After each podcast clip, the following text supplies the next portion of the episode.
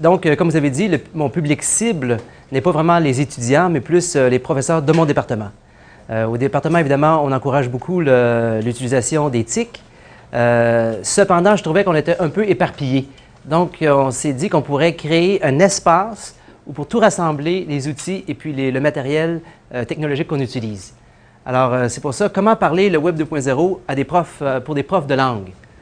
Euh, évidemment, pour nous, de plus en plus, euh, les TIC, euh, ça veut dire le Web 2.0. enfin, en gros, le Web 2.0, il y a deux mots-clés qu'il faut retenir, c'est participation et collaboration. Avec le Web 2.0, les gens deviennent des participants actifs. Donc, on participe activement à la création de contenu sur le Web. deuxièmement, il y a aussi la collaboration. Donc, non seulement on crée, mais aussi on crée avec les autres. Donc, c'est ce qui pour nous, c'est l'essence du, euh, Web 2.0. Euh, ce qu'on utilise actuellement sur notre espace, évidemment, on utilise euh, YouTube. On sait bien que la, vidéo, c'est un outil d'enseignement et un outil d'apprentissage par excellence. Et puis, YouTube permet, d'utiliser cet outil-là avec beaucoup d'efficacité. on utilise évidemment Delicious. Delicious est un outil de partage de, liens Internet entre professeurs. On utilise des Google Apps, applications, comme par exemple l'agenda que je vais vous montrer euh, un peu plus tard. Euh, donc, euh, le Google Calendar pour gérer nos, agendas de lab informatique et multi, multi multimédia. Et puis, la plateforme que j'utilise pour cet espace, c'est WordPress. on utilise aussi pour les tutoriels Jing. Pourquoi parler le Web 2.0 et l'éthique aux profs de langue? D'entrée de jeu, je vous dirais que ce qui se passe actuellement, c'est-à-dire l'explosion du Web 2.0, est très fascinant pour les profs de langue. Euh, premièrement parce que les langues, évidemment, c'est le principal euh, outil pour véhiculer, hein, pour diffuser euh, ce phénomène-là en ligne. Je pense surtout de l'anglais, qui, qui, est la langue du Web en, en tant que prof d'anglais. Mais aussi, dans un deuxième temps, ce phénomène nous nous procure euh, une tonne d'outils, une tonne de, matériel pour apprendre les langues, pour enseigner les langues et pour les apprendre. Donc, je pense que c'est une époque, fascinante pour les, enseignants en langue.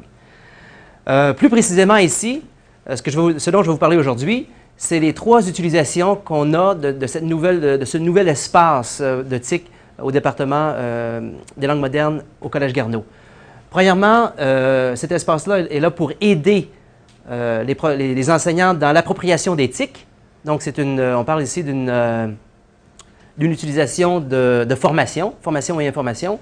Deuxièmement, cet espace-là va aider les enseignants dans le partage d'idées et d'outils technopédagogiques. Donc ici, on parle de collaboration. Les, enseignants partagent. Et puis troisièmement, on, ici je parle en tant que coordonnateur, donc on peut l'utiliser aussi dans la gestion des affaires départementales. Donc, ça, ce sont les trois euh, buts ou les trois utilisations qu'on a de cet espace-là. Euh, TIC aux langues, ça c'est euh, l'adresse, si vous voulez vérifier, donc l'adresse euh, de, notre espace. On est hébergé à ProfWeb. Donc, je vais vous montrer un peu, je vais vous faire un, tour du site et je vais vous montrer les utilisations qu'on en fait. Donc, dans, un premier lieu, on va regarder euh, les utilisations au niveau de la formation. Euh, comme dans vos départements, j'imagine que vous utilisez plein de logiciels. Nous, on a, nos euh, laboratoires multimédia sont équipés du logiciel Sanaco, comme dans plusieurs collèges. on utilise aussi évidemment le, logiciel Notebook qui vient avec les TBI, hein, les Smartboards.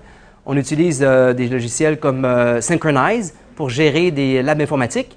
Euh, donc, c'est sûr qu'on a des, formations, des formateurs viennent nous voir, ils nous donnent des formations, une heure, deux heures, même trois heures. On sort de là, on retient quelques trucs, mais ça, part facilement. Il faut vraiment l'utiliser pour, le, pour le, vraiment l'apprendre. Une très bonne façon qu'on a eue de, faire, de, de, former nos professeurs et de transmettre cette information-là, c'est l'utilisation de tutoriels. Ça, c'est merveilleux, un tutoriel. Ça dure maximum une minute. Je me suis inspiré un peu des tutoriels de Apple. Euh, donc, c'est très court, c'est ciblé sur une application ou une, euh, une option, une, une, fonction. Et puis, les, les, profs peuvent la, regarder, ils peuvent la regarder 10 fois, 20 fois, ad nauseam. Je veux dire, on ne se tente pas, ils sont tout seuls. Ils peuvent vraiment singer ce qui se passe dans le tutoriel. Euh, mes collègues, quand ils ont vu, actuellement, j'ai fait une vingtaine de tutoriels sur le logiciel Sanaco qu'on utilise dans nos laboratoires multimédia. Surtout, en parenthèse, dans un, dans un, laboratoire multimédia, quand il y a 30 étudiants qui nous regardent, il y a un stress. On va pas, il faut très bien connaître le logiciel. Alors, mes, collègues me disent, nos, enseignants me disent que pour, pour, beaucoup, les tutoriels remplace même les formateurs. on avait des formateurs qui venaient nous donner euh, de l'information, de la formation sur certains logiciels, mais ils m'ont dit que c'était merveilleux. Ils peuvent l'utiliser, c'est toujours là. Ils peuvent l'utiliser à la maison, ils peuvent l'utiliser euh, à, l'école, n'importe où. Donc, euh, je vais vous montrer d'abord un peu nos tutoriels. Donc ici, j'ai classé les, tutoriels en trois, trois, niveaux, débutant, intermédiaire, avancé. Je vais vous montrer l'exemple d'un tutoriel euh, intermédiaire, donc utiliser le balayage euh, automatique. En passant, comme je disais plus tôt, nos logiciels, c'est-à-dire nos vidéos, sont hébergés sur YouTube. Et puis on redirige ça vers le site. C'est beaucoup plus simple comme ça. Puis je veux dire, c'est euh, espace illimité.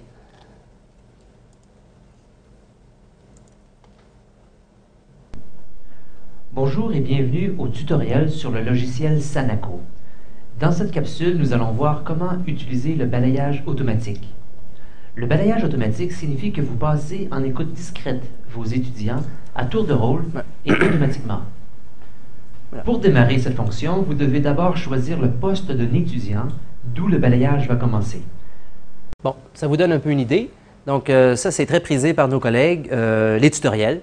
Puis, euh, moi, j'utilise Jing, qui est gratuit, pour faire ces tutoriels-là. Ça se fait très, très facilement.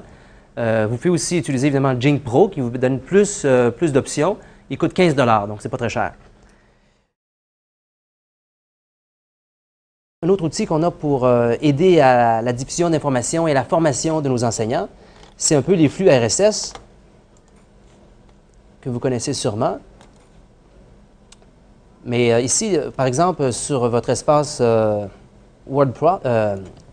WordPress, vous pouvez facilement mettre des, entrer des, des sites web. Par exemple, ici, j'ai ProfWeb et puis euh, un, espace, euh, c'est-à-dire un site de TIC qu'on a à Garneau. Vous cliquez sur un lien et puis vous avez le dernier récit, par exemple, de ProfWeb. Donc, ici, ça permet aux profs de, se tenir à jour très, euh, très facilement.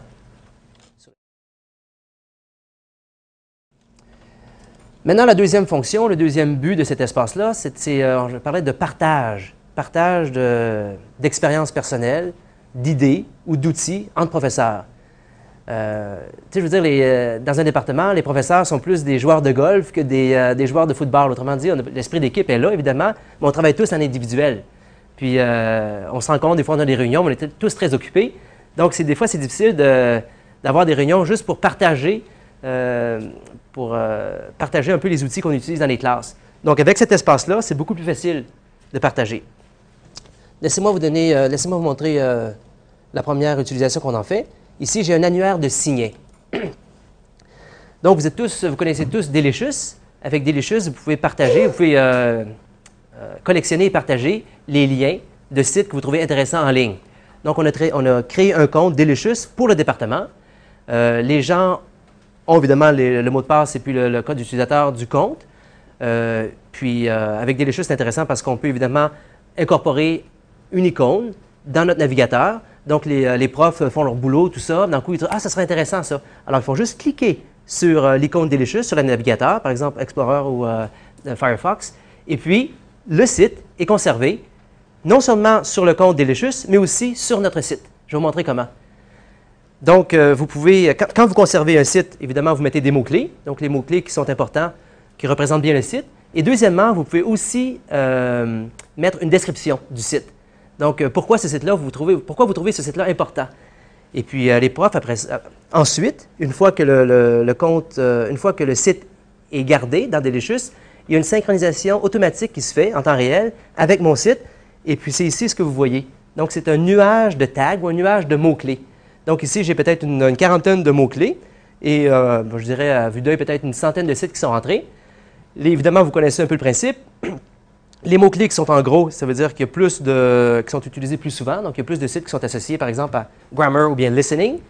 Euh, actuellement, évidemment, plus dans notre, euh, département de langue, on est plus de profs d'anglais, donc euh, beaucoup de, beaucoup de mots-clés sont en anglais.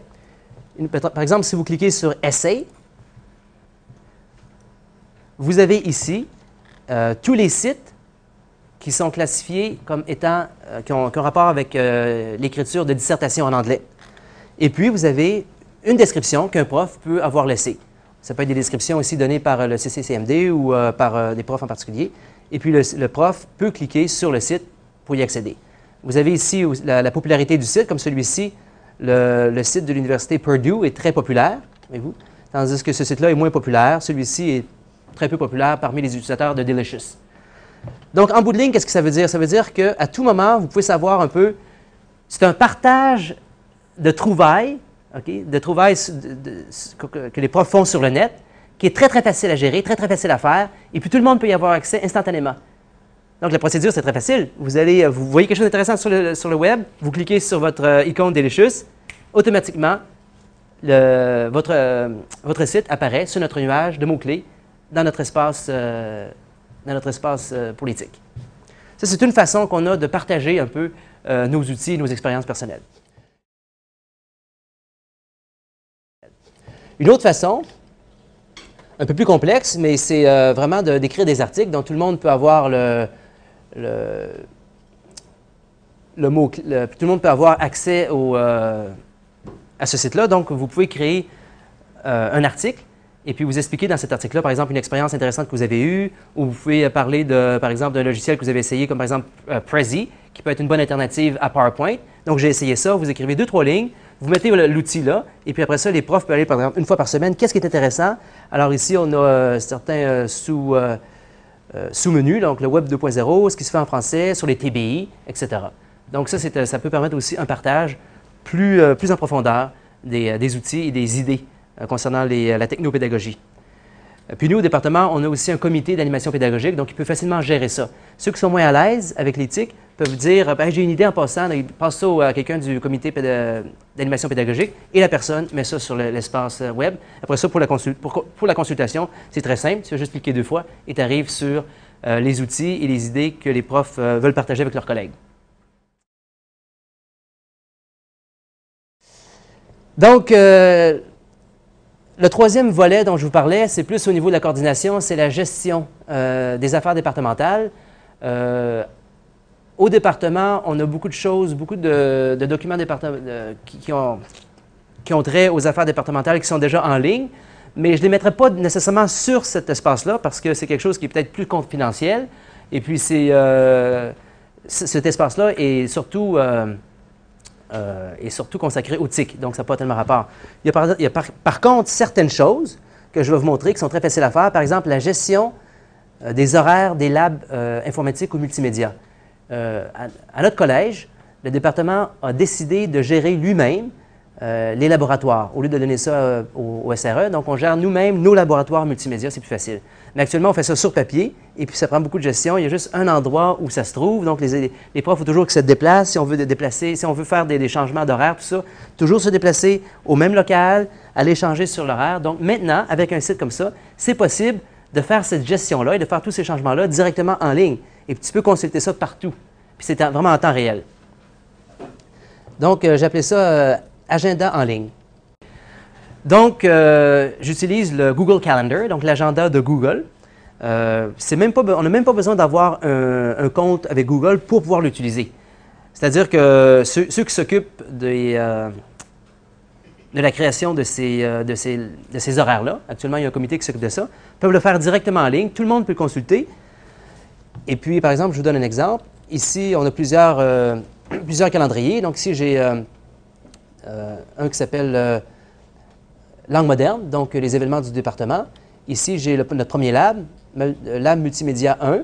Donc ici, mettons, je le mets à la semaine. Je vais aller voir la semaine prochaine. Et puis, on a des personnes ici qui se sont, euh, qui se sont inscrits. C'est très facile parce que on a, ces calendriers que vous voyez sont synchronisés avec les calendriers qui se trouvent sur votre compte Google. Donc, on a un compte pour le département. Euh, les gens peuvent l'utiliser. Tout le monde a le mot de passe. Donc, on peut faire des changements directement sur le compte et puis le, résultat se trouve ici. Donc, ceux qui n'ont pas besoin de faire de changement ou qui ne veulent pas en faire, ils peuvent, ils peuvent tout à fait consulter les horaires euh, qui sont changés en temps réel, sont synchronisés. Donc, ils peuvent savoir qui est, euh, qui où à n'importe quel moment. Donc, ça, c'est une façon de gérer euh, les horaires avec cet espace-là. Une autre façon de faire, j'ai ici incorporé notre... au département, je- j'envoie un, bulletin hebdomadaire, un bulletin d'information qu'on appelle Do Speech. Il y a, enfin, il y a une, une historique derrière ce nom-là, mais on n'a pas le temps aujourd'hui. Donc, euh, donc, à tous les semaines, ça, ça, permet un peu d'abréger nos réunions. Donc, tout ce qui a rapport avec l'information, je le passe directement dans cet espace-là. Donc, euh, on peut l'avoir, euh, on l'a en ligne ici. Donc, ici, c'est toutes les choses qui, toute l'information que j'ai passée cette semaine. Et puis après ça, le professeur qui désire ne pas lire euh, sur écran, parce que ça peut être, euh, certaines personnes préfèrent lire sur papier. Donc, on peut facilement ici le mettre en PDF et l'imprimer.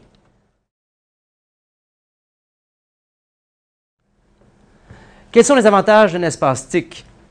Bon, les avantages des TIC, je pense, sont plus à faire. Ça, facilite l'apprentissage, ou ça favorise l'apprentissage et ça facilite l'enseignement. Et puis le fait d'avoir euh, un espace qui regroupe tous les outils ou le matériel TIC, en ligne en plus, pour un département, je pense que ça rend la, tâche beaucoup plus facile pour les profs et puis ça permet plus de créativité. Une autre façon aussi, euh, un autre avantage, c'est de motiver les étudiants. Euh, les étudiants, j'imagine par expérience, vous savez, euh, l'utilisation d'éthique va toujours, euh, normalement, les motive à, apprendre davantage. Souvent, ça, rend l'apprentissage plus facile, plus mobile, plus interactif. Surtout l'appre- l'apprentissage des langues, je veux dire, avec tout ce qu'on a en ligne actuellement, c'est merveilleux. Euh, quelques conseils que je pourrais donner. Donc, euh, l'importance d'être bien épaulé dans l'aventure. Le site que vous avez vu, c'est pour moi qui l'ai créé. C'est notre coordonnateur euh, d'éthique à Garneau, qui s'appelle Khalid Guédari, qui, a tout créé le site, qui a fait la, synchronisation, tout ça. Donc, si vous êtes bien épaulé dans votre collège, c'est merveilleux. Moi, je, donc, on a formé comme une équipe. Il s'occupe de l'aspect plus technologique. Et puis, moi, je, m'occupe d'apporter le contenu à, cet espace-là. L'importance aussi d'être à l'affût. Je dirais d'être, euh, de savoir ce qui apporte une, plus-value ou non. Euh, par expérience, je sais que j'ai déjà apporté certaines innovations au département euh, que les gens n'ont. moi, je, croyais que c'était une innovation intéressante, mais les gens n'en voyaient pas une valeur ajoutée. Donc, c'est important aussi de toujours voir si c'est quelque chose qui peut intéresser votre département ou vos collègues ou même vos étudiants, et puis de, faire la différence. Si c'est quelque chose qui n'est pas, qui n'est pas pertinent, il faut savoir passer à autre chose. Donc, euh, puis être toujours à l'affût euh, de ce qui s'en vient. Je veux dire, euh, soit vous provoquez le changement ou vous le subissez. Donc, je pense que je préfère provoquer le changement que le subir. Avantage aussi d'être passionné, parce que les obstacles semblent, parce que souvent, quand on, quand on travaille avec les technologies, si, on n'a pas le, si on pas de, de background ou de formation, ça peut être difficile. Il y a toujours quelques, il y a des snags ou des petits, des petits bugs qui peuvent, arriver. Si vous, aimez vraiment ça, si vous êtes passionné, les obstacles vont, se passer, euh, vous allez passer à travers les obstacles beaucoup plus facilement. Et puis c'est surtout euh, sortir de sa zone de confort, hein, de sortir de, son, euh, ce qu'on fait habituellement pour innover. Et puis quand vous êtes passionné aussi, c'est plus facile de convaincre les sceptiques, hein, des, fois des personnes qui sont plus, sceptiques vis-à-vis de ça. Donc, c'est plus facile de les convaincre quand vous êtes passionné. Est-ce qu'on me demande si c'est beaucoup utilisé par les profs euh, de notre département? Je vais honnête avec, avec vous, c'est quelque chose de nouveau actuellement. C'est la première session on- qu'on l'essaie. Euh, donc, euh, c'est... euh, par expérience, je dirais qu'il y a des choses qui vont être utilisées. Par exemple, les, liens, c'est très, intéressant. Pour certaines choses, par exemple la gestion d'horaires en ligne, ça prend une certaine période, période de, si on veut, de, rodage.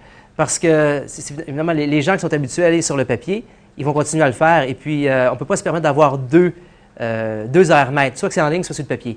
Donc, évidemment, il y a une, une période ici. Mais comme je vous ai dit, si les gens préfèrent le papier, moi, je veux dire, euh, je force personne. hein. Il faut savoir, moi, je vais apporter une valeur ajoutée. Et puis, je pense que cet espace-là en apporte.